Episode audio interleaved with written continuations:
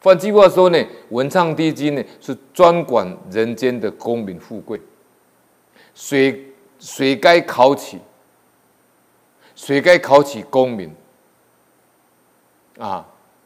这个文昌帝君那边都有这个名录。我一个同学呢，叫邱华金，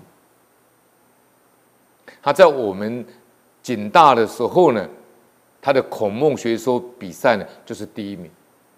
他德行非常好，口才也非常好，文笔非常好。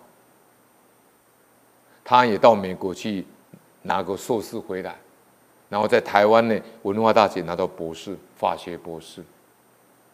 他跟台湾的一些公务人员比较不同的地方呢，是比较特别。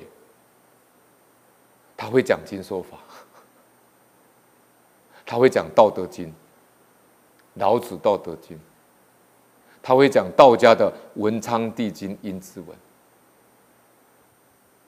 他在台湾的全国的这个公务人员的这个训练里面，他到处去演讲，去讲法规。因为他官校毕业以后，我们同学都到检察机关去当官，只有他例外，他就开始离开警察系统。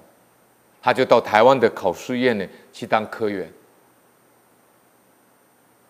他短短的三十几年，三四十年，他从科研干到最近呢，刚升到啊考选部的部长，台湾的考选部部长，等于文昌帝君呢，专管人间的功名利禄。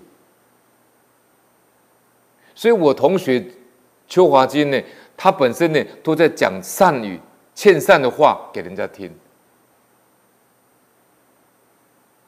他还编了一本书呢，给人家修身养性的一个近思录，他自己有他自己编写出来的清凉法语，大概一百句清凉法语，都是鼓舞人心、鼓舞人家修身养性的，鼓舞人家进德修业的。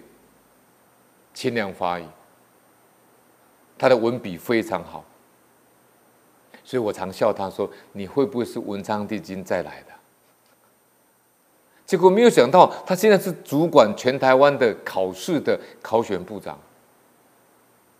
他长得也文质彬彬，德行非常的好，